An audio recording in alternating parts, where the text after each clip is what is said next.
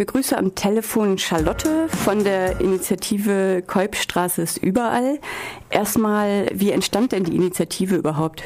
Ja, also die Initiative ist entstanden aus Protestbewegungen, also aus Solidaritätsbewegungen nach der Enttarnung des NSU. Daraus hat sich eine solidarische Bewegung entwickelt, die dann anfing, in der Gegend der Kolbstraße zu demonstrieren, allerdings ohne Einbindung der dort lebenden Personen.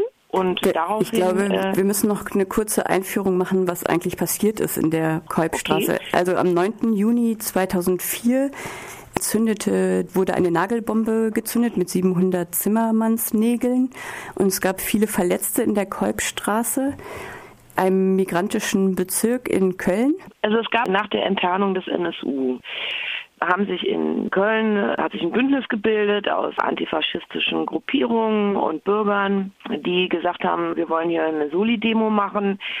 Die führen wir auch in der Nähe der Kolbstraße durch, um zu zeigen, ne, ihr seid nicht alleine. Die Problematik daran lag, dass von der Kolbstraße selber niemand eingeweiht war und auch keiner Bescheid wusste, wer sind die Leute überhaupt. Dadurch entstand eine Art Dialog oder Gespräch oder eine Auseinandersetzung zwischen beiden, ja, wo, sag ich mal, dann noch eine Rede gehalten wurde von Mithat Özdemir, ein Geschäftsmann von der Kolbstraße. Und aus dieser Rede, das war eigentlich der Anlass für einen Zusammenschluss dass man sich sagte, es soll keine türkische oder keine deutsche Geschichte sein, sondern das, was passiert ist, betrifft die gesamte Gesellschaft und so wollen wir auch vorgehen. Und aus dieser Bewegung zwischen Mithat Özdemir und Peter Bach, der eben auch aus Mülheim kommt, aus Köln-Mülheim, ist die, quasi die erste Bewegung zur Gründung der Initiative entstanden. Also dann gab es dann erstmal gemeinsame Veranstaltungen und aus diesen Veranstaltungen und aus den Menschen, die diese Veranstaltung gemacht haben, entstand dann November 2013 die Initiative Kolbstraße ist überall. Also nach dem Nagelbombenattentat wurden ja die türkischen Geschäftsleute verdächtigt oder wurde ja eigentlich bei den Opfern, die wurden beschuldigt, die Bombe gelegt zu haben. Naja, so, so kann man es nicht sagen. die wurden nicht beschuldigt, die Bombe gelegt zu haben. Aber also de facto war es so, die Überlebenden des, äh, des Kopfstraßenanschlages sprechen immer vom Anschlag nach dem Anschlag. Also es war einfach so, dass sie selber ja nicht wussten, äh, was ist los. Ne? Aber es wurde auch nicht aufgeklärt, es wurde auch nicht in verschiedenste Richtungen ermittelt, sondern sie wurden verdächtigt oder ihr Umfeld wurde verdächtigt. Ne? Also überall, wo ein Stempel drauf stand, weiß ich nicht, PKK oder Mafia oder Schutzgeld, das wurde genutzt, um gegen die Betroffenen selber, also die Überlebenden, sozusagen zu ermitteln. Ja? Und das ging halt so weit auch, dass irgendwelche V-Personen eingesetzt wurden, dass sie ausspioniert wurden. Also einer der Überlebenden musste irgendwie über fünf Monate erleben, wie ständig welche Autos ihn begleiteten. Ne? Er sozusagen auf Schritt und Tritt verfolgt wurde. Also was eine unglaubliche Belastung ist. Also das hat er jetzt auch im Plädoyer nochmal also er hat äh, zum, zusätzlich zum Plädoyer seines Anwalts in München auch nochmal eine Rede gehalten, die das sehr eindrücklich schildert. Also sie wurden quasi zu Verdächtigen gemacht. Ne? Also man hat ihnen nicht unterstellt, das ist glaube ich, ein bisschen dicke. Man hat nur gesagt, die sind die möglichen Verdächtigen. Also sie wurden quasi von den Opfern zu den Tätern gestellt. Aber so direkt hatte man ihnen das nie vorgeworfen. Man hat nur halt nie anders ermittelt. Ja, diesen Begriff von der zweiten Bombe, dass die zweite Bombe sozusagen die polizeilichen Ermittlungen waren, den habe ich auch schon mal gehört. Das waren nicht die polizeilichen Ermittlungen, das muss man auch nochmal deutlich sagen. Es war auch das Ganze, also ne, es war ja auch Chili, der durch seine, seine Aussage, dass es sich um keinen terroristischen Anschlag handelt, ne? beziehungsweise, also dass man das zwar noch nicht ermittelt hat, ob es einer ist oder ob nicht, aber dass es sich mit hoher Wahrscheinlichkeit halt um keinen terroristischen Anschlag handelt. Darauf, ne, dadurch wurde ja quasi auch nochmal das komplette Interesse nur in Richtung migrantische Kriminalität gerichtet.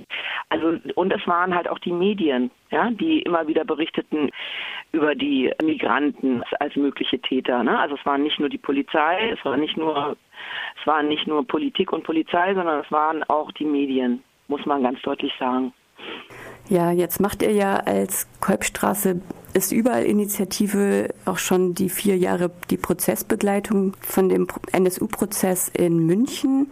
Was ist so dein Eindruck? Also wir machen keine Begleitung in dem Sinne, also wir unterstützen die Betroffenen bei ihren Aussagen zum Beispiel. Das war jetzt am Tag X, der stattgefunden hat, wo wir halt bundesweit auch mit Initiativen aus ganz Deutschland, also allen Betroffenen des NSU und auch Opfern von rassistischen Gewalttaten, haben wir halt damals äh, gesagt, äh, wir begleiten unsere Betroffenen nach München zum Prozess zu ihren Aussagen, weil die wurden von niemandem darauf vorbereitet. Sie hatten zum Teil auch mögliche Anwälte. Es gab keine Opferbetreuung, es gab keine Opferbegleitung. Das haben dann die Initiativen übernommen, um sie zu unterstützen und vor allem den Fokus auf die Betroffenen, also über die Lebenden und Angehörigen der Anschläge zu richten. Also es ging nicht nur um die Leute auf der Kolbstraße, sondern um die NSU-Angehörigen und Opfer selber, weil die Medien und auch der Blick der Öffentlichkeit immer nur auf die Täter gerichtet war. Also welche Haarfarbe oder welchen Look hat die Zschäpe heute, wie verhalten sich die anderen Angeklagten etc. Also der Initiative ging es darum, die Opfer zu stärken die Betroffenen zu stärken und den Fokus eben auf sie zu richten und nicht auf die Täter. Was man zum Prozess sagen kann, ist das, dass das relativ bald klar wurde, also vor allem auch den Überlebenden, dass ihre Fragen nicht beantwortet werden. Ja, also dass das der Prozess nicht leistet und äh, leisten will. Also das wurde sehr offensichtlich. Sowohl die Bundesanwaltschaft als auch das Gericht hat immer darauf geguckt, dass die Beweisanträge der Opferanwälte, der Nebenklageanwälte der Betroffenen in allen Ehren, also dass sie immer abgelehnt wurden. Also Anträge, die eben zur Wahrheitsfindung dienten, auch welche Rolle spielt der Staat, welche Rolle spielt institutioneller Rassismus, welche Rolle spielt die Einbindung der V-Leute, ne? also welche Rolle spielt der Verfassungsschutz, diese Geschichten. Und die sind bis heute nicht beantwortet und werden auch nicht beantwortet werden. Genau das ist de facto das, was der Prozess nicht leisten wollte, vielleicht auch nicht leisten konnte, das weiß ich nicht. Jetzt neigt sich der Prozess ja dem Ende zu. Mhm. Es, es, gibt auch eine neue Mobilisierung. Genau, es gibt jetzt, also wir nennen ihn den Tag X2, bundesweit heißt es kein Schlussstrich ziehen, heißt also mit dem Ende des Prozesses darf die Diskussion um Rechtsterrorismus nicht aufhören und auch nicht um institutionellen Rassismus. Also es sollte weiter aufgeklärt werden. Man muss weiter an dem Thema dranbleiben. Äh, gerade auch jetzt bei, dadurch, dass die AfD jetzt vielen äh, Landtagen mit drin sitzen, ähm, dass CDU, CSU zum Teil Politik betreiben, also Annäherungspolitik an die Rechten betreiben, die die Situation für Rassismus sozusagen verschärfen, also die den unterstützen quasi.